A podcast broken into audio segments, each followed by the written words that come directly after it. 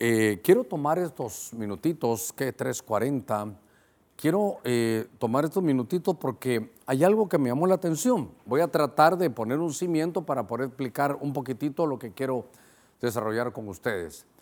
Eh, una de las maneras de poder interpretar algunas cosas de la escritura, hay muchas maneras de poder verlo de manera, usted sabe, literal, de manera analógica, parabólica, profunda pero también hay una manera de alinear algunas cosas que nos van a servir en la vida. Y es que, póngame cuidado en esto, que viendo lo que le sucedió al cuerpo físico de Cristo, podremos saber lo que le va a suceder al cuerpo místico de Cristo. A ver, una vez más. Si veo lo que las huellas que dejó Jesús, son lugares donde tenemos que poner nuestros pies como cuerpo místico. El cuerpo místico es la iglesia. Es decir, que en algunas cosas, sus excepciones, obviamente el Señor bajó a la parte más baja de la tierra para ir a, esas llamas para que usted y yo no fuéramos. Seguramente eso no, pero la gran mayoría de, de cosas que Jesús hizo nos marcan, nos dejó sus huellas para que ahí nosotros pongamos nuestros pies y vayamos a un camino seguro. Lo que voy a tomar en unos minutitos y tal vez va a ser mejor que lo platique, es que van a haber algunas actividades que hizo Jesús. Y viendo las actividades durante los años de nuestro Señor, aquí tal vez 30, 33 años aquí en la tierra, vamos a poder aprender algo. Por eso yo quiero que podamos encontrar nuestro propósito, algunos recuperar nuestro propósito. Es un año de recuperación. Déjeme poner un cimiento en lo que estamos aquí platicando. A ver cómo le puedo explicar lo que quiero hacer esta tarde, que me ha bendecido, pero, pero grandemente. Al ver lo que sucedió con el cuerpo físico de Cristo, por eso leímos Mateo 2, cuando él nació. Cuando él nació, hermanos, llegaron ahí aquellos eh, árabes, aquellos de Oriente, aquellos, aquellos esos magoy son sabios que vinieron y materializaron su adoración poniendo oro, incienso y mira, de alguna manera reconociendo las cosas que habían ahí, luego daremos algunos detalles más. Pero vemos el nacimiento de Cristo Jesús, ahí, ahí comenzó el nacimiento. Pero Después de eso, se mira que a los 12 años, dice que para José y para María pasó algo porque en una de las situaciones que iban a adorar allá a Jerusalén, entonces como que se perdió Jesús y Jesús les dijo, ¿cómo me voy a perder? ¿Acaso ustedes no saben que tengo que estar en la casa de mi padre? Otras versiones dicen en los negocios de mi padre. Había como una especie de atracción para que el Señor fuera a los 12 años a buscar ahí a la casa de su padre. Luego lo vemos que 18 eh, años después, 18 años después, el Señor está en el culto y le dan para que lea un libro. Eh, lee ahí Lucas capítulo 4, que lo vamos a ver. Entonces, cuando, cuando estoy viendo todo, todo ese desarrollo del Señor, me parece que, que hay situaciones que yo debo de ver con ustedes. Déjenme tomar, ya voy a cumplir 10 minutos de estar hablando y para mí es importante de seguir el nacimiento de Cristo, eh, su vida la primera vez, la atracción que él sintió de ir a la casa de su padre.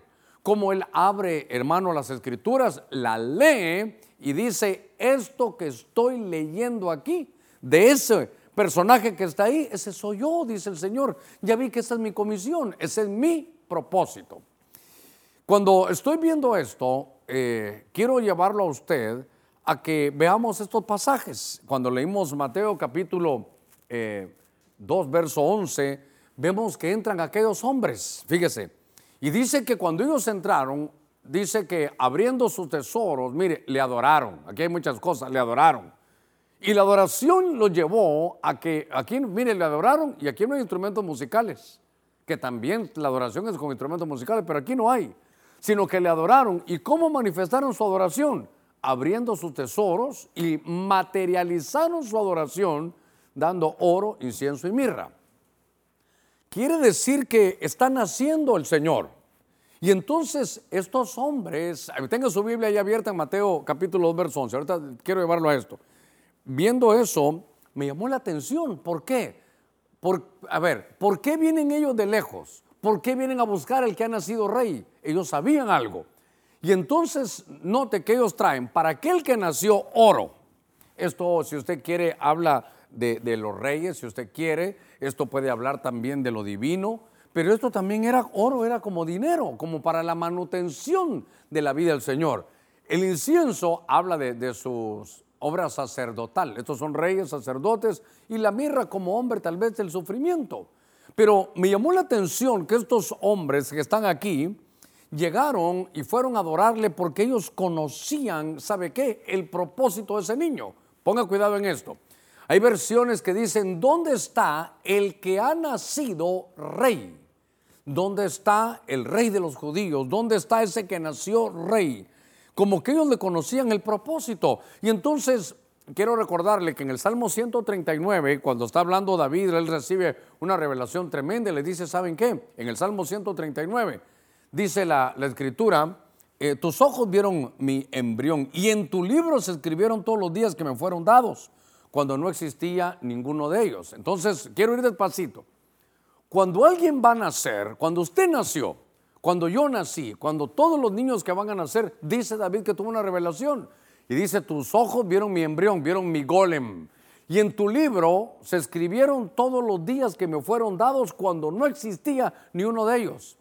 Ni había nacido David y él ya sabía que había un libro del propósito. Había un libro del propósito. Quiere decir que todos traemos, que venimos a la tierra con una función. Venimos a la tierra con una comisión existencial. Venimos a la tierra con algo que Dios va a hacer a través de nosotros. Y cuando entremos ahí, hermano, vamos a encontrar una bendición. A ver, a ver, déjeme que le diga. Hay dos tipos de personas.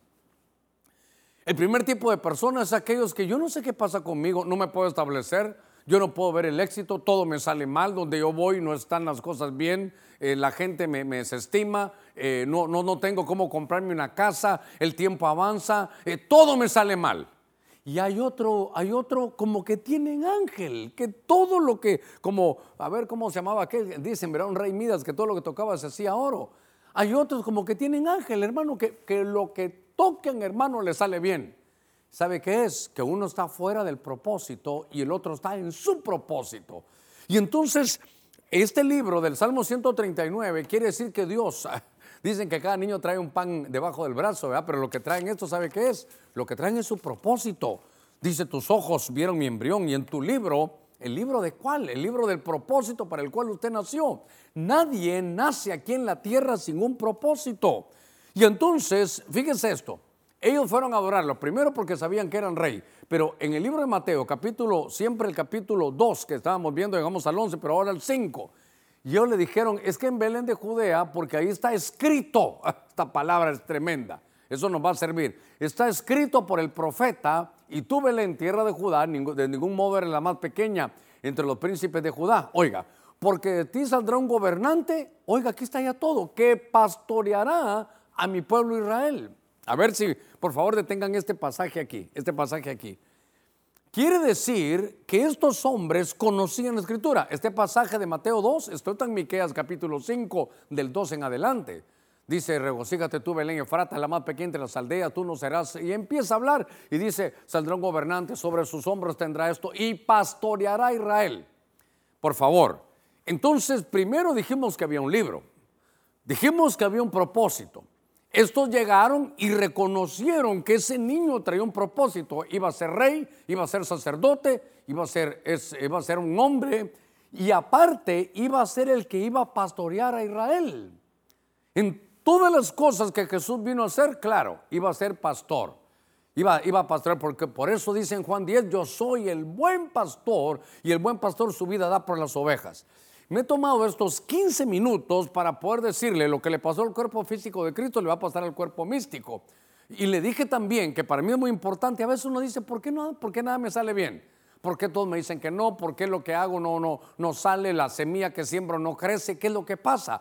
Que tal vez no estás en tu propósito.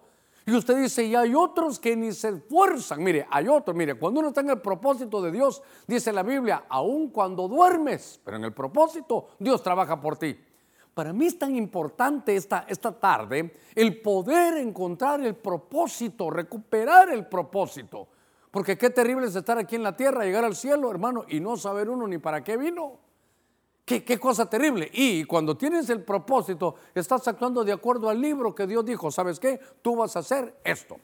Listo. Y claro, no todos van a ser pastores. Por eso me llamó la atención que estos, estos y estos sabios eran como que, estudiaron con Daniel. Estos siguieron una estrella porque en el libro número 24, 17 dice que iba a venir la estrella de, Jacob. Ellos siguieron la estrella y dijeron, ¿dónde está el que nació rey? Mire, ¿dónde está? Nosotros ya sabemos la comisión, ya sabemos el propósito de este niño. Este niño va a ser rey. Este niño va a ser sacerdote, por eso en algunos de los pasajes del Código Real dice que los pañales eran de, eran, lino, eran, de lino sacerdotal. ¿Por qué no eran? ¿Por qué eran diferentes? Porque iba a ser rey, iba a ser sacerdote. Y cuando ellos, punto importante, dos, leyeron la escritura, ahí guarda esa palabra, después de nacer, leer, leyeron la escritura, se dieron cuenta que iba a pastorear, que iba a ser pastor. Entonces, eh, cuando estoy viendo esto, no se olvide que estamos viendo cómo son las cosas, hermano, acerca de ello, acerca del cuerpo de Cristo. Entonces, cuando Cristo nace, ya trae su propósito. ¿Y dónde se encuentra? En las escrituras. Entonces me voy a detener. Entonces apliquémoslo a la iglesia. Cuando usted nació, pero cuando usted nace de nuevo, tenemos que ir a las escrituras para encontrar el propósito. Voy tratando de empujarlo poquito a poquito porque ya, ya, ya entré en esto. Ahora, cuando estoy viendo esto, necesito que descubramos, hermano, que podamos descubrir el propósito. Mire, Romanos capítulo 8, verso 28 dice así la escritura. Y sabemos que para los que aman a Dios, todas las cosas cooperan para bien. Todas las cosas, hermano, todas las cosas cooperan para bien.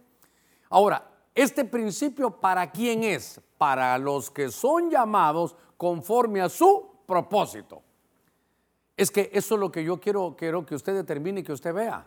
Yo quiero esa palabra propósito grabársela, hermano, en el corazón y usted va a ver que, que qué cosa más linda, porque cuando uno tiene el propósito, hermano, uno avanza y todo sale bien, todo está, todo está en el camino. ¿Por qué? Porque estás en el propósito que Dios dio. Y entonces estaba leyendo esto y hay cosas, hermano, tremendas. Fíjese que en el libro de Romanos, capítulo 9, verso 11, son de las cosas que no solo que hablan del propósito, sino hablan de la soberanía de Dios. En Romanos 9, 11, quiero que lo vea. Estoy, ya, ya lo estoy empujando donde quiero llevarlo. Porque están hablando de unos mellizos, de unos gemelos.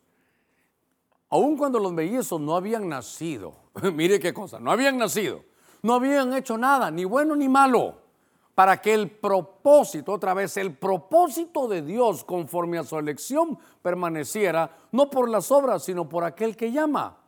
Entonces, cuando estoy viendo ese pasaje, eh, tal vez me haces el favor ahí de ponerme el verso 12 y el 13, se lo leo yo aquí.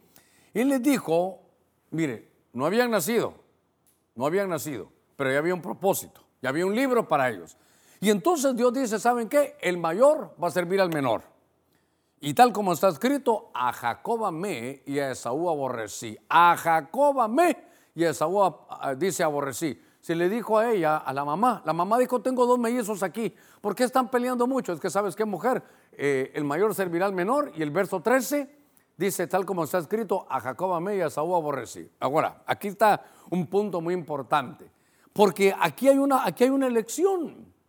Y entonces dice Dios, como Él tiene un propósito, mire, estos niños, estos niños eran del mismo papá, de la misma mamá. Estos niños crecieron juntos, gemelos, bajo, bajo el mismo techo. Hermano, si usted quiere, la misma escuela. No habían hecho ni bien ni mal. Eh, hermano, y note que entonces dice Dios, a Jacob amé. Y a Esaú aborrecí. Lo que me llama la atención es que a Jacob amó. ¿Usted se da cuenta quién es Jacob? No, no se recuerdan quién es Jacob, hermano. Mentiroso, usurpador. Entonces yo empiezo a ver aquí lo valioso que es que Dios diga a Jacob, amé. Ahora lo entiendo mejor, que la mayor bendición, ¿sabe qué es? Que Dios nos ha llamado. De tal manera amó Dios al mundo. Vio a aquel joven rico y lo amó. A Lázaro lo amó. Como Dios, mire, nació Salomón y lo amó. Solo, ¿por qué? Porque es el propósito. Y cuando Dios ama, ¿sabe qué? Protege. Ahora, aquí voy a uno de los puntos que cuando yo me, me estaba viendo aquí, hermano, a ver, ¿por qué nos escogieron a nosotros? No sé, no sé, yo no sé, no sé por qué. Eh, ¿Por qué no eligió Dios gente mejor? No sé, no, no, no, yo no puedo verlo. A ver, me voy a atacar un poquito, pero al mismo tiempo me gozo. ¿Por qué me llamó a mí a ser pastor? Si, por ejemplo, un padre de familia le, dice a su hijo, mira, ahí viene el mensaje, oye al pastor, pero hoy me oye, pero hace, cuando yo tenía 16 años antes de convertirme al Señor, seguro que si usted me hubiera conocido, ¿sabe qué hubiera dicho? Con Germán no te juntes. Ese es el, de sus hermanos, este es el peor. Este es vicioso, este es mafioso, este es mal hablado. Cuando, cuando yo veo esto, digo, Señor, ¿y por qué a mí? ¿Por qué no a otro? Y entonces entiendo que en el propósito de Dios Él me amó mire, a pesar de todo lo que había, Dios, hermano, mire, nos ha amado. Y al que Dios ama, Dios protege. Y cuando Dios protege, ¿sabe qué? Lo, va a poner en alto. Cuando Dios ama, lo que ama lo protege y lo pone en alto. Por ejemplo, cuando se habla de cobertura, dice, sobre toda gloria, ah, tiene valor, lo voy a cubrir. Entonces Dios ama, al que ama lo protege. Y sabe que al final lo va a poner en alto. Cuando estoy viendo todos estos pasajes de la escritura, porque Dios posiciona, hermano, en un privilegio de bendición a los que Él ha amado. Y ahora, ¿qué hicimos para, para, para que nos amara? No, no leyó, poneme otra vez Romanos 9:11. Es que, a ver, ¿por qué amaron a Jacob?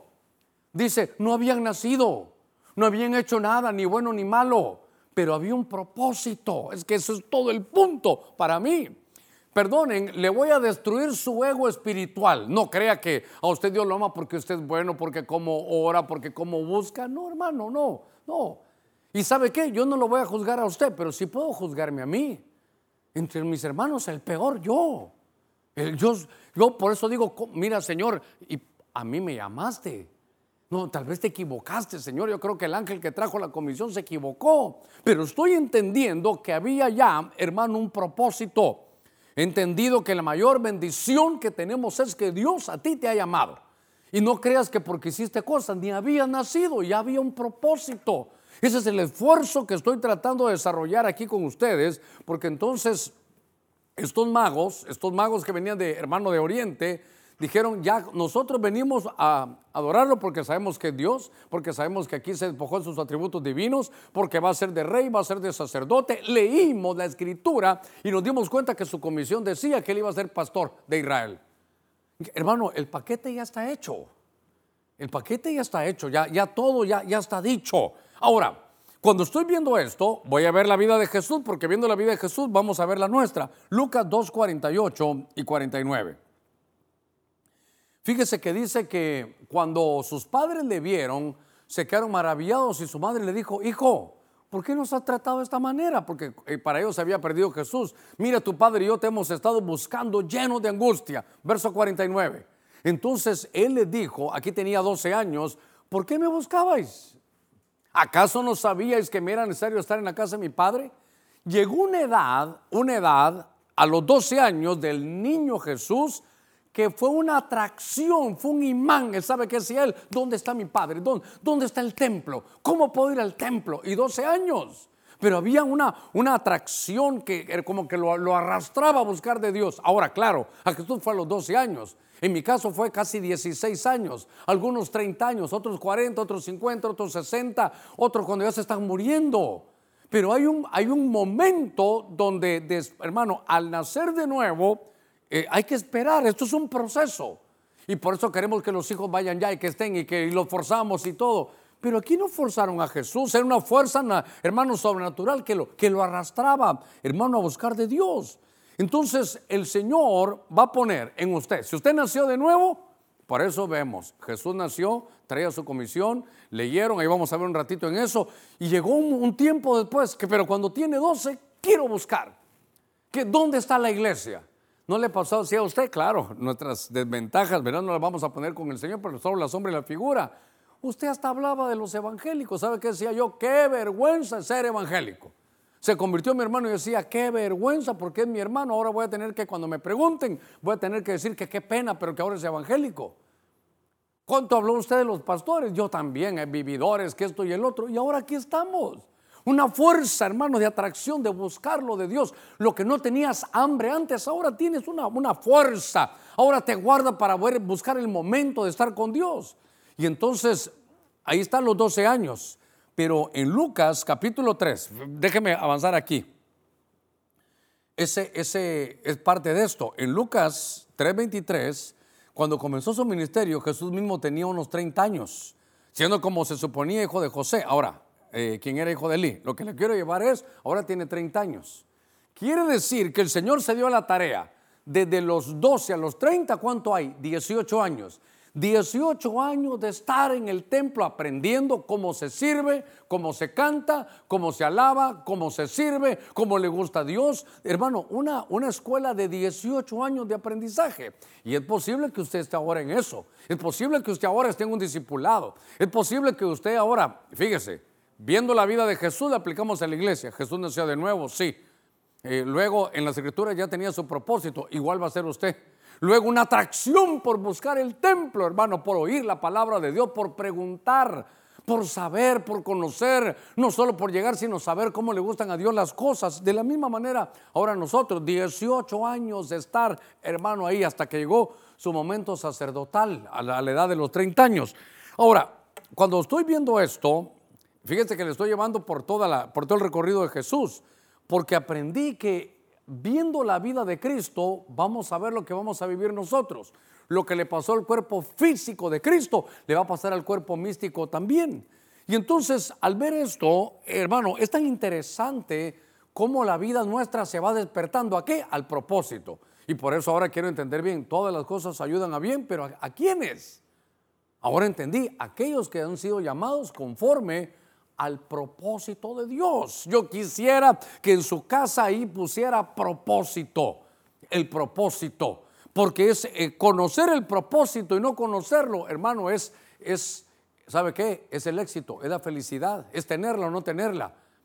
Nada me sale, todo me sale mal. Eh, hermano, compro un payaso, se me entristece, Dios mío, eh, hago todo lo que hago, me, me sale mal todo. Eh, no logro, me meto en una carrera, no la logro terminar, eh, estoy por aquí, hermano, nada sale. Pero al que ya tiene el propósito, aun cuando usted duerme, Dios está trabajando. Por eso, qué importante es en este año de recuperación, porque unos van a encontrar, otros van a recuperar su propósito. Ya sé que lo va a encontrar o que lo vaya a recuperar. Qué interesante es conocer el propósito. Y entonces, ahora llego a una parte diametral, hermano, del mensaje. Y luego vamos a participar de la mesa del Señor. Pero, pero llego a una parte diametral del mensaje. Porque entonces Jesús ya nació, vio que en las escrituras, hermano, estaba escrito acerca de él, y había ese libro, trae a los 12 años el deseo, el, el imán que lo arrastra para ir a buscar de Dios, cualquier cosa podía esperar, pero no, hermano, dejar de ir al templo. Los papás le decían, pero ¿dónde estás? Voy al templo.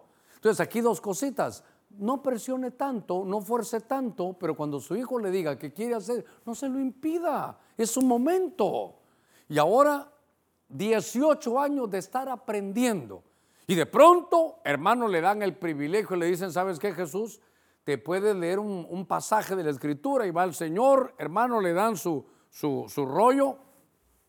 Y entonces dice en Lucas capítulo 4, creo que el verso 18, pero desde el verso 17 de Lucas 4 dice, y le dieron el libro del profeta Isaías. Se imagina el Señor, está en la sinagoga, en el templo, y entonces le dan un rollo.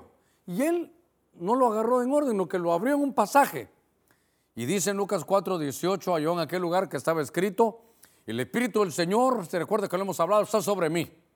Y él empieza a leer, porque me ha ungido para anunciar el Evangelio a los pobres. Uno, me ha enviado para proclamar libertad a los cautivos. Dos, enviado para, dice aquí, para la recuperación de la vista a los ciegos. Tres, para poner en libertad a los oprimidos. Cuatro, para proclamar, mire una proclama y de recuperación, para proclamar el año favorable del Señor. Ahora, él leyó la escritura. Si usted está en su casa, mire, por favor tome nota, leyó la escritura.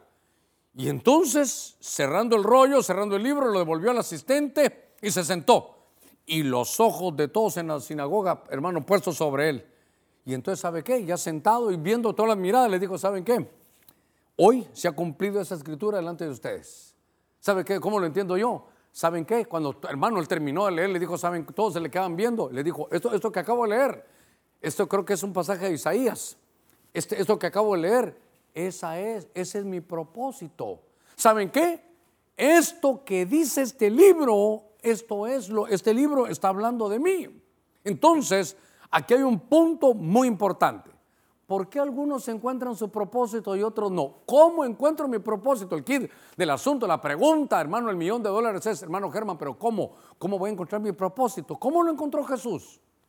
Leyendo la escritura. Una vez más, ¿dónde lo encontró Jesús? ¿Cómo tal vez lo encontró Jesús? Leyendo la escritura. ¿Cómo va? Ahora, si el cuerpo físico de Cristo encontró su propósito leyendo la escritura, quiere decir que nosotros como iglesia vamos a encontrar nuestro propósito. Hermano, no oyendo solo predicaciones, no, usted, usted. No que otro le lea, no, usted. Agarre el libro y léalo. Y ahí va a encontrar usted su propósito. ¿Cómo encontramos nuestro propósito? Leyendo la escritura. A ver, yo no encuentro mi propósito predicando. Yo no encuentro mi propósito profetizando, yo no encuentro mi propósito cantando. Esas son actividades que hay que desarrollar de acuerdo al llamado. Pero lo que yo sí veo es que Jesús, leyendo, hermano, la escritura, se dio cuenta de su, de su propósito, de su comisión. El Espíritu de Jehová está sobre mí ¿Saben qué? Yo le, voy a, yo le voy a traer recuperación a los de corazón quebrantado. Yo voy a hacer algo por los que están presos, no solo en la cárcel, sino los que tienen preso su espíritu. Y empieza a decirle, dice, cuando él está diciendo eso, dice, esto, vaya, dirían los gringos, este es mi job description, esto es lo que yo tengo que hacer, este es mi trabajo. Él leyendo sintió la unción y Dios diciéndole, esto es, esto es, este sos tú, del que habla el libro, ese eres tú. Cuando él se sienta, todos, el, hermano, los ojos de todos ahí, le dijo, ¿saben qué? Yo sé por qué me están viendo. Ese pasaje habla sobre mí. Esa es mi comisión. Ese es mi propósito. Para esto he nacido. Entonces ahora, mi hermano, me voy a detener. Ahora lo voy a aplicar. Cuando uno nace de nuevo, tiene que ir a leer la escritura. Y entonces en la escritura va a descubrir su propósito. Y entonces, una vez que descubra su propósito, vamos a mejorar. Usted va a saber para qué vino. Entonces, ¿sabe qué? Hermano, no que todo va a ser fácil, pero todo le va a salir bien. Sus sueños se van a hacer realidad en lo que usted duerme, Dios trabaja. Qué, qué importante es descubrir su propósito. Si no, hermano, chocando ahí contra, contra todas las situaciones. Qué bonito es que todo salga tan sencillo y fácil. Qué bonito es encontrar el propósito. Qué, qué cosa más tranquila para uno saber que estás haciendo para lo cual Dios te creó. Mire, algunos tienen algunos dones tan especiales porque no creen que todo es de predicar. Tal vez usted nació para ser un ingeniero, usted nació para ser un abogado. Vaya, tal vez usted nació para hacer las mejores recetas, hermano, la mejor comida. Cada uno tiene un llamado. Tal vez usted nació para desarrollar un arte, para ser un pintor, un escultor. No, yo realmente yo, yo no sé de esto. Yo lo que quiero encontrar es lo mío. Ahora, ahora, eh, déjeme llevarlo a algo más. Porque entonces usted tiene sus propios planes, pero los planes del Señor más altos son más altos que los suyos. La Biblia dice, Señor, tus pensamientos son más altos. Nuestros planes, hermano, si usted quiere, planifique, pero, pero no sería mejor verlo. Mire, le voy a leer un pasaje, ya voy aquí a la mitad del, mensaje. En el Evangelio de Lucas 1.38, no sé si, lo, si lo, lo dicté por ahí, entonces le van a hablar a María. Entonces María, estoy hablando de la Virgen María, dijo, he aquí la sierva del Señor, hágase conmigo conforme a tu palabra. Y el ángel se fue de su presencia. no me quiero salir del tema, pero mire, María no dijo, he aquí la mamá de Dios, no dijo, he aquí la madre de Dios, no dijo, he aquí la sierva del Señor. Ella ya sabía el propósito de, de su hijo porque se lo habían dicho, pero hágase conmigo conforme a tu palabra. Entonces, ¿sabe qué? Seguro, hermano, que antes de que ella recibiera esta revelación, María seguramente tenía sus propios planes. Qué sé yo, por ejemplo, María, ahí algunos escritores y comentaristas dicen que María era muy jovencita, que en aquellos años se casaban, qué sé yo, 15 años ya hermanos se casaban, 16 años se casaban. Y entonces ella de haber tenido otros planes.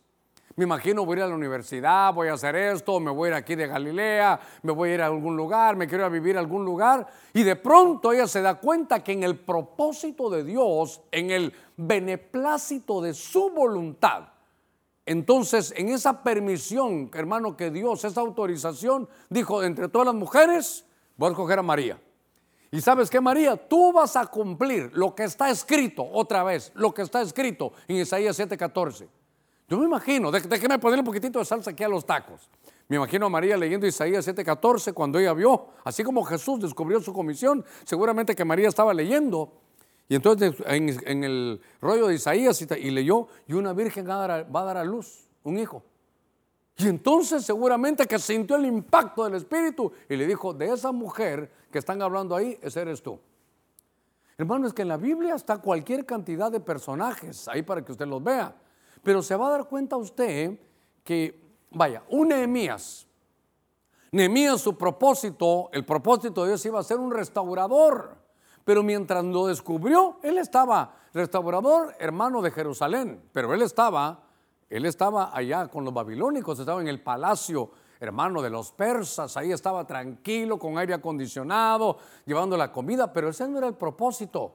Y por eso es que él sabe que, a pesar de lo que tenía, estaba, estaba enfermo, estaba, el rey le dice, ¿por qué está triste tu semblante? ¿Qué te pasa? ¿Sabe qué? La respuesta, porque no estoy en mi propósito. Mire qué cosa. ¿Y qué es lo que quieres? Es que tengo, hay algo que me impulsa a irme a Jerusalén. Y le dijo, pero si aquí estás bien, aquí tienes de todo, aquí comes, aquí no tienes que hacer nada. Ese viaje a Jerusalén dura meses, te va a costar llegar. Allá todo está destruido, todo está quemado, pero él decía, sí, pero hay algo que yo llevo adentro. Ese, es mi propósito, esa es la palabra que le quiero dejar. Hermano, ¿cuál es su propósito? Tal vez su vida ha sido muy accidentada, no se la ha disfrutado, hermano. En un círculo vicioso, trabajar, levantarse, ir, estudiar, sueldo, llegar, cansado, dormido, levantarse. Hermano, un círculo vicioso. Eh, una vida muy cansada, una vida, hermano, donde no ha disfrutado. ¿Por qué? Porque no, no, no se ha volteado su propósito. Por eso, a mí me gustaría que que me pusieras aquí con amarillo, hágase conmigo conforme a tu palabra. ¿Por qué? Porque seguramente vino Jesús, voy a la carga, nace, hermano, pero llega un momento donde él lee. Y la comisión de Jesús estaba en la escritura. Seguramente María también. Después de que ya le hablaron, dijo, yo tenía planes, pero Señor, hágase tu voluntad. Cuando, cuando María leyó Isaías 7:14, dijo, esta, esta soy yo. Esta soy yo. Es que por eso me, di a la tarea de decirle, hermano, es que el propósito no es porque usted ha sido bueno o malo. Es que usted eso ya lo traemos antes de nacer. Ya dice que hay un libro que traemos que habla sobre cómo van a ser nuestros días. Entonces, cuando veo a María aquí, hermano, tenía otros planes, tenía otros planes. Por eso es que uno cuando cuenta su testimonio, yo era esto y ahora soy el otro, porque ya, ya encontramos el propósito. Ah, hermano, estoy emocionado predicándole esto porque lo llevo, lo llevo en mi corazón. Vaya, Pedro. Según Pedro, él nació para ser qué? Pescador, pescador, hermano. ¿Y sabe qué? Pescador y mecha corta. hermano.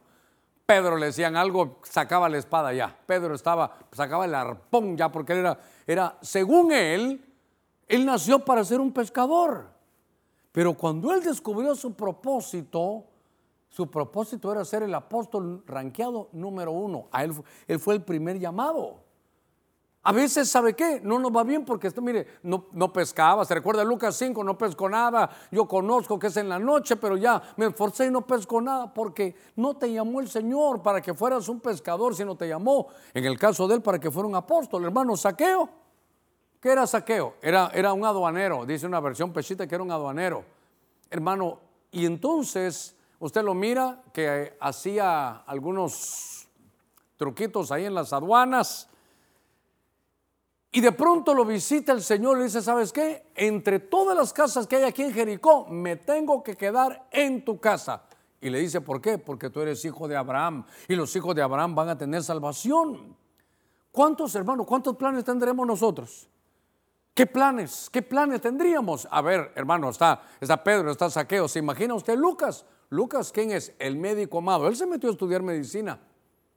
Y él no sabía que al final de su carrera iba a ser, hermano, el mejor amigo, el, el más fiel amigo del apóstol Pablo. Dice, todos me han desamparado, todos se fueron, excepto Lucas, el médico amado está conmigo. ¿Y, y la clínica? Y la clínica, le doy un ejemplo que yo conocí, mi primer pastor, el doctor Otoniel Ríos Paredes. Según él, nació para ser doctor. Y él no sabía que había nacido para ser pastor. Hermano, Barrabás, ¿qué le parece a Barrabás? Asesino, sicario, emproblemado. Según él nació para que le dieran dinero y ir a matar gente. Eso es lo que, eh, según él, para eso nació, pero de pronto tuvo a Jesús. Y entonces, ¿a quién vamos a, a quién vamos a matar y a quién dejamos libre? Y todos dijeron, dejen libre a Barrabás. Barrabás se convirtió en el primero que, el que Jesús salvó de juicio, el primero que sustituyó fue a Barrabás. El que necesitaba morir era Barrabás y Cristo fue a morir por él. Mire, muchos estuvieron tristes, pero el que saltaba de gozo porque Jesús fue condenado era Barrabás. Y Barrabás al final es hijo del Padre. Era hijo de Dios. Pero en su, en, su, en su vida, en los golpes de la vida, en la necesidad de la vida, tal vez las malas compañías se había desviado y era un sicario de aquel tiempo. Él pensó que nació para matar gente. Perdóneme, hasta tal vez se hizo famoso. hermano Mateo, un recaudador de impuestos, sí que era. No, esa no era su, esa no era su comisión. Su propósito era escribir un evangelio. Por eso le dije, se recuerda, a Romanos 9:11, no habían ni nacido. Y dijo Dios, a Jacob amé, a Jacob amé. Este realmente yo lo tengo, le pusieron Jacob, pero va a ser príncipe de Dios. Lo que quiero decirle es, estoy tratando de hacer la diferencia entre conocer el propósito y no conocerlo. Jacob, ¿sabe qué, hermano? Mire, solo negocios turbios, hermano. Solo vendiendo carros que eran malos y una vez los vendía, recibía su dinero y después se iba. Hermano, ese era solo, solo trance, solo quitando, solo robando. Pero eso no era él. Cuando el ángel, hermano, le dijo, ¿quién eres tú? ¿Sabes qué? Allá en el cielo no te llamas Jacob, allá te llamas Israel. ¿Quieres recibir tu propósito? Tienes que ser Israel, deja de ser Jacob. Y él pensó, hermano, él pensó que nació para engañar a todos. ¿Qué le parece? Era bueno, hermano, para engañar a la gente. Entonces cada uno va teniendo sus planes. Hermano Saulo, ¿qué le parece Saulo? ¿Qué era Saulo? Perseguidor de la iglesia. Según él nació para ser, para desarrollarse, hermano, para ser como un rabino judío. Y por eso siendo un rabino judío odiaba a todos los cristianos. Mire, mire él en lo que estaba. Y cuando lo, lo derrumban en el camino a Damasco, ¿quién eres tú, Señor? Yo soy Jesús, yo soy Yeshua, quien tú persigues. Y entonces, ¿realmente quién era Pablo? Era el perito arquitecto de la iglesia. Ah, hermano, ¿sabe qué? Cuando yo miro eso, me estaría toda la tarde aquí con usted, toda la tarde. ¿Quién cree usted que es? Usted. ¿Para qué cree usted que vino? hermano, es que esto está, ay Dios mío, cuando uno mira el propósito de Dios, esto es tremendo. Había un hombre eh, adinerado, eh, era un terrateniente tal vez, pero aparte de tener tierra, era un hombre que tenía 12 yuntas de, bueyes. Los bueyes en aquel tiempo eran como los tractores. Solo por ahí cuando termine de predicar, métase cuánto cuesta un tractor y lo multiplica por dos. Es el dinero que tenía para trabajar, el dinero de inversión que tenía Eliseo. Entonces, Eliseo, según él, nació para ser terrateniente, según Eliseo, nació porque él era un hombre empresario. Mire, ese Eliseo lo que él pensó. Yo nací para ser empresario. Dios a mí me dio dinero eh, para tener tierra, para tener tractores y, y hacer eso. Y él no sabía que él iba a tener la doble unción de Elías. Él nació para ser profeta. Hermano, nunca vimos, hermano, se imagina, perdóneme, perdóneme. Elías era un poquito raro. Elías era hasta maleducado. Elías era hasta maleducado. Y aquel, hermano, seguramente era, educado, empresario, conocía, hermano, de, de todo, de muchas cosas para hacer empresa. Pero tuvo que hacerse humilde y soportar a aquel hombre que ni le hablaba Elías. ¿Por qué? Porque él entendió su, su propósito. Su propósito, dijo, este Elías es grande, pero yo no quiero ser como Elías, yo quiero tener el doble de unción de Elías. ¿Qué le parece? Cuando uno descubre su propósito, mire Eliseo. Elías hizo 16 milagros y todos hablamos de los días de Elías, de los días de Elías. Pero superior Elías es Eliseo. Hizo 32 milagros, hizo el doble. Entonces, hermano, ay Dios mío, ¿sabe qué? Yo estudié para ser mercadólogo. Y hermano, estudié, siempre me gustó estudiar, siempre me gustó estudiar. Eh, si quiere me voy a echar un poquito de salsa, pero, pero para, para contarle mi dicha y mi desdicha. Nunca perdí un examen ni corto. A mí estudiar siempre me gustó. Después, hermano, en eso mi mamá me decía, no, es que yo lo que quiero es que sea doctor. Mi mamá quería que fuera doctor. Yo quería ser mercadólogo, yo quería estar en una empresa. Mire, mire mi sueño tan bajo, ¿sabe qué era? Perdóneme, estar en una compañía transnacional. Y ahí pasé. Y pero yo no sabía que, que al final esos eran mis planes. Pero cuando yo revisaba esto es, pastor yo. No, hermano, usted me mira ahora no, mi pastor, sí, pero, pero realmente aquí me ministro con usted. Pastor, mi hermano, el de en medio, no, hombre, ese es un santo, ese es de los santos de los últimos días. Ese es un santo, es un santo, un ejemplo, un modelo. Bueno, yo le pido consejos a él, pero ¿y por qué me llamaron a mí de pastor? Yo siempre he dicho, Señor, pero si al, mafioso agarraste, al, que de 14 a 16 años ya fumando marihuana, ¿por qué a mí? Entonces ahora entiendo. Y, ahora, ¿sabe qué? En lugar de condenarme, me gozo, porque ni habían hecho ni bien ni mal. Y en el libro El propósito de Dios, mire, le voy, a decir, ya estaba escrito eso. Entonces yo cuando nací, yo en mi librito que me traía bajo el brazo, no lo leí, pero decía ser pastor. Y ahora que yo digo, Señor, no hombre, yo todavía, ¿no será que te, equivocaste? Era otro que tenías que llamar. Y entonces, cuando, cuando estoy viendo estas cosas, para mí es tan importante descubrir, hermano, ¿sabe qué? Hay que rendir nuestros planes a los planes de Dios. Cuando uno está en los planes de Dios, ay hermano, uno, uno, se da cuenta Mire, le voy a contar una tontera si usted quiere. Por eso yo digo, Señor, estoy en tus planes. Yo, ya entendí mi, propósito. Por ejemplo, eh, estoy platicando y eh, platicando de comida. Y digo yo, hace rato que no me como una mazorquita así, hermano, eh, un, elotito, un elote. Y entonces sí, que ahora ya los venden en granos, hermano. No, no, yo quiero el elote, el elote.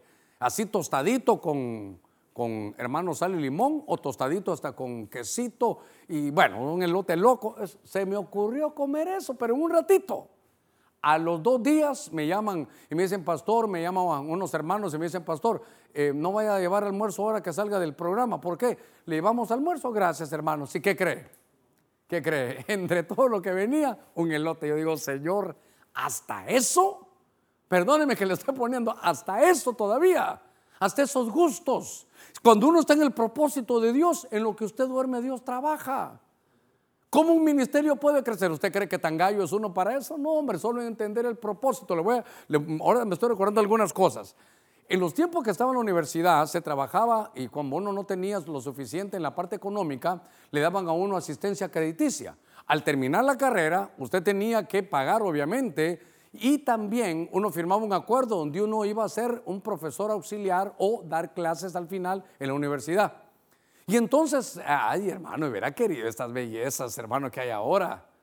No, hombre, en aquellos años 80 y qué, hasta pena es decir los años, ¿verdad? 85, hermano, era, era tiza. Entonces, un pantalón así azul y usted con la tiza dando clases, hermano, eh, borrando y haciendo, todo esto se manchaba como de, como de ese yeso, así blanco.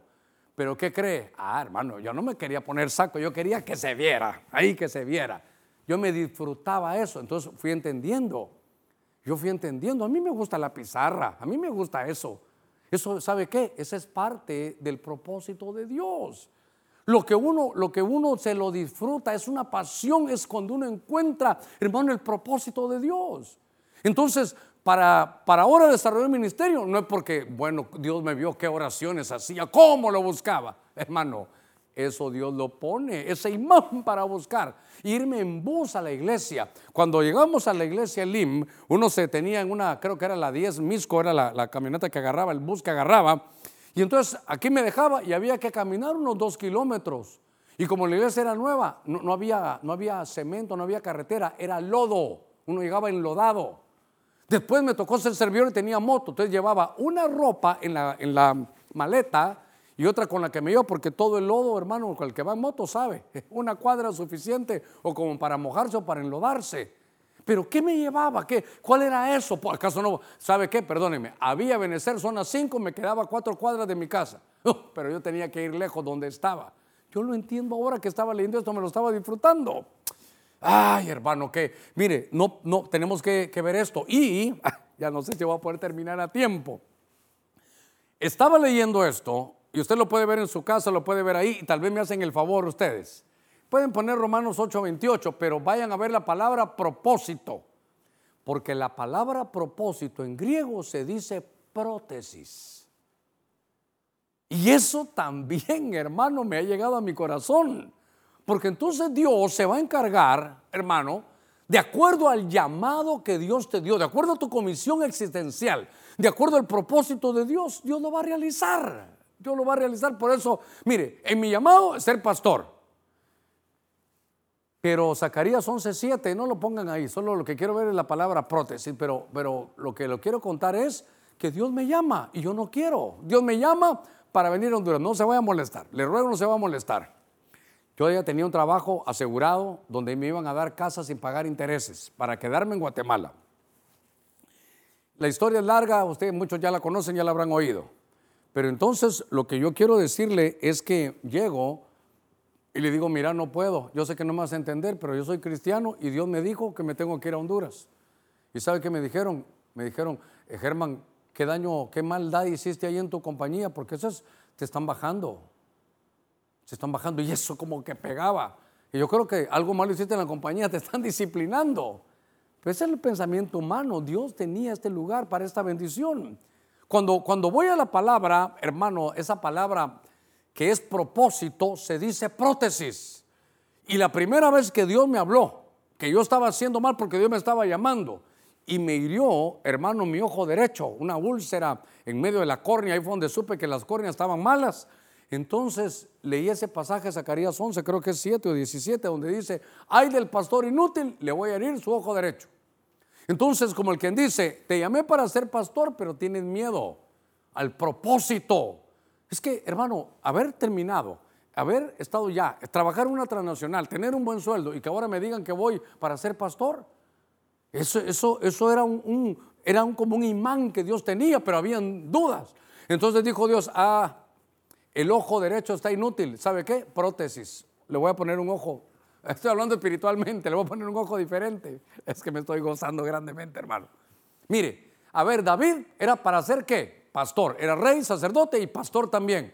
Y entonces de pronto él se da cuenta que su corazón, hermano, su corazón muy, muy enamorado, hombre, este David, usted sabe la historia, muy enamorado. Y entonces, ¿qué le dice? Crea en mí, oh Dios, un corazón nuevo. Señor, necesito una prótesis. Espero darme a entender.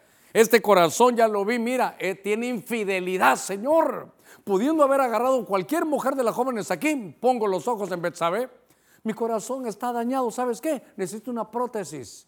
Ahora, ¿qué es lo lindo de esto? Que entonces Dios va a trabajar con nosotros porque de acuerdo al llamado, de acuerdo a tu propósito, mire, aquí no tenían pulgar los de Adonibesec, no podían agarrar la espada. Dios te va, necesitas una prótesis para agarrar la palabra, Dios lo va a hacer. Malco, a Malco, ¿quién le quitó la oreja? Pedro. ¿Y no la fe viene por el oír? Nosotros somos como Malcos sin oreja mientras no oímos, pero dice Dios, a ver, en mi plan, este tiene que recibirme este, este, en este mes de febrero. Entonces tú nunca querías saber nada con el Evangelio. Ahora viene Dios, agarra un ángel y te hace una prótesis de un oído con el cual sí vas a poder este mensaje. Vas a oír el mensaje, vas a decir, yo no sé qué pasó, he odiado, este señor me ha caído mal, este barbuchín me ha caído mal, pero dijo algo que me ha impactado mi corazón. ¿Sabes qué? Te cambiaron tu oído. Dios te hizo una prótesis, porque prótesis es, hermano, prótesis es propósito. Dios va a hacer los cambios, hermano, aquí está. La palabra propósito del griego, mire, prótesis. Regular y comúnmente significa colocación, constitución de un miembro del cuerpo que reproduzca más o menos exactamente la función que le corresponde. ¿Qué le parece eso? Yo cuando me miro digo, Dios mío, me han tenido que cambiar los oídos, ya me cambiaron los ojos, Dios mío. Todo lo que nos tienen que cambiar. ¿Sabe qué? Moisés, ¿qué dijo? Señor, a mí me vas a llamar. Tú quieres que yo le vaya a hablar al pueblo, Señor, si soy ta, ta, ta, ta, ta, ta, ta, tartamudo. Dijo Dios, pero de acuerdo al propósito te voy a poner una prótesis, te voy a poner lengua nueva. Cuando hables el cielo te va a oír y el cielo va a obedecer. ¿Qué le parece? No le tenga miedo al llamado de Dios, al propósito de Dios. Estoy viendo esto, hermano, y bueno, aquí me, aquí me quedaría. ¿Qué le parece? Jacob lo llama a Dios y le dice, Señor, es que, es que yo no puedo vivir sin hacer trampa, yo no puedo vivir sin hacer tranza, Señor. Es que mira mi caminar. Entonces, ¿qué hicieron? Lo quebraron y le pusieron hermano, una, una prótesis para que caminara sostenido por un bastón para que se recordara del cambio que Dios necesitaba hacer en él. esta, esta tarde vamos a participar del pan y del vino, pero le voy a leer un pasaje más. Ay, Dios mío, me he disfrutado, hermano, eso sabe qué? El propósito de Dios. La prótesis, las prótesis espirituales. No le tenga miedo al llamado. No le tenga, si Dios lo está llamando, no digas que no voy a poder porque mi corazón, Dios le va a poner un corazón nuevo. Es que yo, no entiendo, Dios le va a poner entendimiento nuevo, le va a hacer las prótesis espirituales porque usted tiene un llamado de parte de Dios. Usted tiene una comisión existencial que desarrollar. Hermano, ¿queremos más prueba de toda la que hay? Queremos más pruebas. Nosotros aquí en San Pedro, ¿será que necesitamos más, más después, hermano, del COVID, después del IOTA, del ETA y de todo lo que nos vino? Suficiente para decirle, Señor, ¿sabes qué? Me rindo a tus planes, como María. Dice la Biblia, hermano, que déjeme leerle aquí esta parte, esta parte final, que, que me la estaba disfrutando. ¿Dónde la tenía? Efesios 2.10. Porque somos hechura suya. Oiga, somos hechura suya creados en Cristo Jesús para hacer buenas obras, las cuales Dios preparó de antemano para que anduviéramos en ellas. Este pasaje lo leí este año que recién terminó y cuando dice hechura suya, ¿sabe qué dice Dios? Somos poema de Dios, somos poema suyo. ¿Cuándo se hace un poema? Cuando está inspirado. Hermano, te voy a decir algo. Quítate ese complejo. Dios se inspiró. Cuando te hizo, se inspiró y te dio tu propósito. Y dice, ¿sabes qué? Mire qué cosa aquí. Te dio el propósito para hacer buenas obras. Y Dios ya las preparó. ¿Sabe cómo se llama esto? Preordenación. Para que camines y todo te salga bien. Hermano, yo conozco un Dios que me da regalos a estas alturas del partido. A estas alturas del partido, Dios ve mi corazón y dice, ahí te voy, te voy a enviar un tu regalo. Ahí te voy a enviar esto hasta para comer, hermano, hasta esos gustos. Entonces yo digo, Señor, quiero mantenerme en tu propósito, no quiero salirme de tu propósito. Cuando, cuando veo esto, me doy cuenta que Dios nos llamó para ser reyes y sacerdotes, hombres de Dios, pero reyes y sacerdotes. Y solo le voy a leer estos dos pasajes para terminar. En el libro de Malaquías, le voy a leer el verso 5 y el verso 6 del capítulo 2. Ahorita voy a terminar. 58 minutos llevo. Mi pacto con el sacerdote será de vida y paz. Vida y paz. Dice Dios, tú eres sacerdote, mi pacto contigo, solo que ubíquete en el propósito. Yo tengo un pacto contigo de vida, no de muerte. Y tengo un pacto de shalom. Eso es no solo paz interna, sino es bienestar, prosperidad, alegría, felicidad, bienestar. Dice, las cuales le di, dice, para que me reverenciara. Y él me reverenció y estando lleno, del, dice, del temor ante mi nombre. Mira el verso 6. La verdadera instrucción estaba en la boca del sacerdote. Y no se hallaba ni queda en sus labios. En paz y rectitud caminaba conmigo y apartaba muchos de la iniquidad. Todavía le leo el verso 7. Los labios del sacerdote deben guardar la sabiduría y los hombres deben buscar la instrucción de su boca porque él es el mensajero del Señor. Malaquías 2.7. Aquí, aquí cierro ya. Cuando yo encuentro mi propósito, entonces, ¿por qué la gente busca? Por favor, por favor, ya, ya me di a entender. Esto no es porque ore, ayune, no, no, no, ese es el propósito. Y cuando uno ya entiende el propósito, claro, va a, estar leyendo la escritura. Y de la abundancia del corazón habla la boca. Pero mire, los labios del sacerdote deben de guardar sabiduría. Y entonces los hombres buscan la instrucción de su boca. Cuando uno ya entiende que es pastor, que es sacerdote de Dios, uno, ¿por qué lo busca la gente en consejo? No es porque, uy, qué gallo es hermano. No, no, no. Parte, hermano, de mi propósito es ser sacerdote. Entonces Dios, por la comisión que me dio, él llena mis labios de sabiduría. La gente busca porque uno es el mensajero del Señor de los ejércitos. Tal vez ahí con un tecladito para que ministremos la mesa del Señor. Pero qué, qué interesante, ¿sabe qué? Esta Santa Cena. Por eso no, no, no, no quise, sabía que no iba a dar tiempo. Ya tengo una hora de, estarle predicando. No me, no iba a dar tiempo a escribir. Porque el propósito, hermano, el propósito Usted nace de nuevo, lee la escritura y va a tener su propósito. Si ya lo tiene, rinda sus planes para el propósito de Dios. Y ríndalo sabiendo que si hay algo que el Señor va a cambiar, son prótesis espirituales. Ahora, ¿sabe qué? Desarrollelo. como rey y sacerdote. Dios nos ha hecho reyes y sacerdotes. En el nombre de Jesús. Le voy a rogar que ahí donde está, tomemos ahora del pan, tal vez con un, un teclado ahí de, fondo. Pero todos los hermanos un de alabanza, ahorita lo que necesito es que participemos del pan y del vino, todos, todos. Es que, ¿sabe qué? Esto es recordar el sacrificio de Cristo. Y ni usted ni yo, ni habíamos nacido y ya nos había amado, ya nos había elegido. Y como nos ha amado, nos protege. Como nos ama y nos protege, nos levanta en bendición. Espero que usted, seguramente me faltó, qué sé yo, fuerza, pasión para predicar esto, pero con todo mi corazón. Sé que toda la fuerza que traía la dejé. Tal vez se me hizo falta seguramente. Pero por favor, hermano, gócese de que Dios a usted ya lo trajo desde antes con un propósito. Jesús conocía su propósito y este pan representa el cuerpo de Cristo que fue entregado por usted y por mí. Yo quiero que de acuerdo al propósito de Dios, ministrar algo que es importante, no solo el propósito, sino si algo necesitamos, ¿sabe qué es? Salud. Yo quiero ministrarle salud. Ese es el ataque, ¿sabe qué? Ese es el miedo que hay, pero, pero fortalezcámonos en el propósito de Dios. Si hacemos el propósito de Dios, todo va a estar bien. Claro, cuidémonos, seamos prudentes, amén.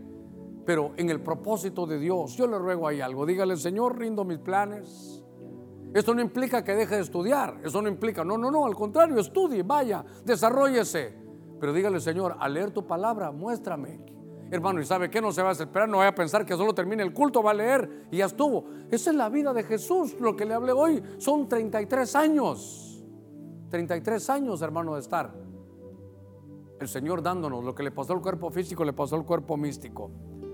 Este pan que usted tiene ahí representa el cuerpo de Cristo, que todo el sacrificio es para que aún desde antes de nacer tengamos ese propósito. ¿Y sabe qué? En el nombre de Jesús, comamos de este pan, rindiendo nuestros planes personales. Diga al Señor, me rindo a ti.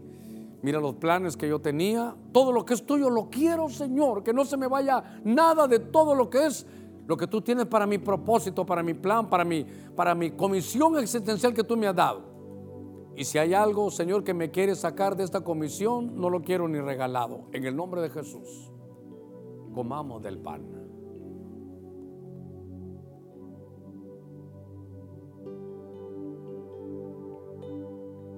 Comamos de este pan. Al comer ese pan, dígale, Señor, ahora entiendo esas bendiciones que tú tienes para mí. Dame hambre y sed por tu palabra, para que al leer la Biblia tú me reveles mi propósito. Hoy nos hemos rendido, hemos rendido nuestros planes como María. ¿Y sabe qué le voy a rogar? Que nadie vaya a malentender este mensaje, decir, yo ya no voy a estudiar porque va a ser de balde. Lo que yo estudié no fue de balde, me ha servido, me ha servido. Pero al final, ¿y sabe qué bendigo al Señor? Que entre 32 y 33 años entendí que nací para ser pastor. Cuando yo vine a Honduras tenía 32 años. Después de haber participado del pan, vamos a participar de la copa, del vino Vamos a rendir, hermano, nuestros planes. Decirle, Señor, imagínese que en mi propósito no estaba ni quedarme en mi país. ¿Qué le parece? Muchos de ustedes nacieron para ser ingenieros, otros para ser arquitectos, otros abogados. Algunos nacieron para desarrollarse en medio de los medios de comunicación, otros en televisión, otros para desarrollarse ahora con las redes, yo no sé qué trabajo le dio Dios. No todo es un trabajo ministerial, no todo. Pero en esta Santa Cena nos vamos a hacer, dice, cada vez que la hagamos, hagamos memoria, memoria.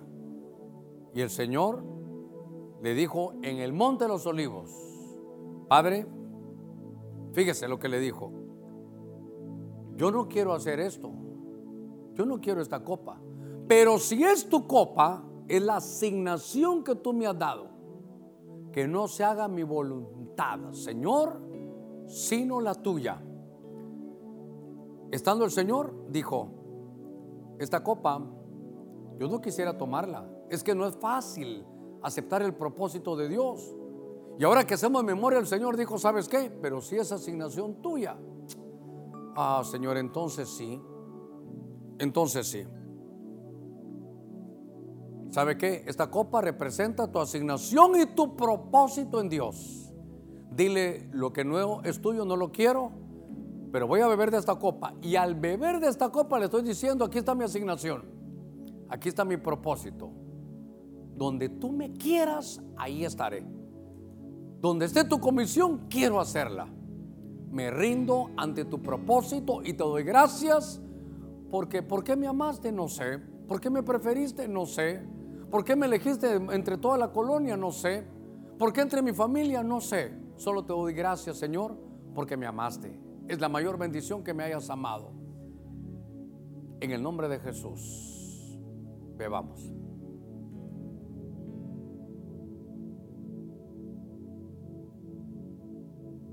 Padre, gracias. Gracias Señor esta tarde por tu bendición. Bendigo su vida y que esta palabra se le quede aquí adentro. Prótesis, propósito. Dios hará cosas que usted ni se imagina para cumplir el propósito para el cual usted nació en esta tierra. Y estar en el propósito de Dios, ahí está toda la bendición. ¿Sabe qué? Hasta en las pequeñas cosas Dios va a estar contigo. Durmiendo tú y Él trabajando. Cuando Dios mire tus deseos, hermano, hasta de una comida, yo, yo bendigo a Dios. Y ahora he entendido que yo no hice nada, ni bueno ni malo. Es más, creo que hice cosas malas. ¿Me entiende? Entiéndame bien, por favor. Porque cuando peor estaba fue cuando Dios me llamó. Disfrutemos que Dios nos ha amado. Allá en el cielo preguntamos, pero fue por el beneplácito de su voluntad. Su voluntad dijo, a este salvo, a este lo voy a hacer esto, a este lo voy a hacer el otro. Que Dios te bendiga en tu propósito. Vamos a cantar un himno.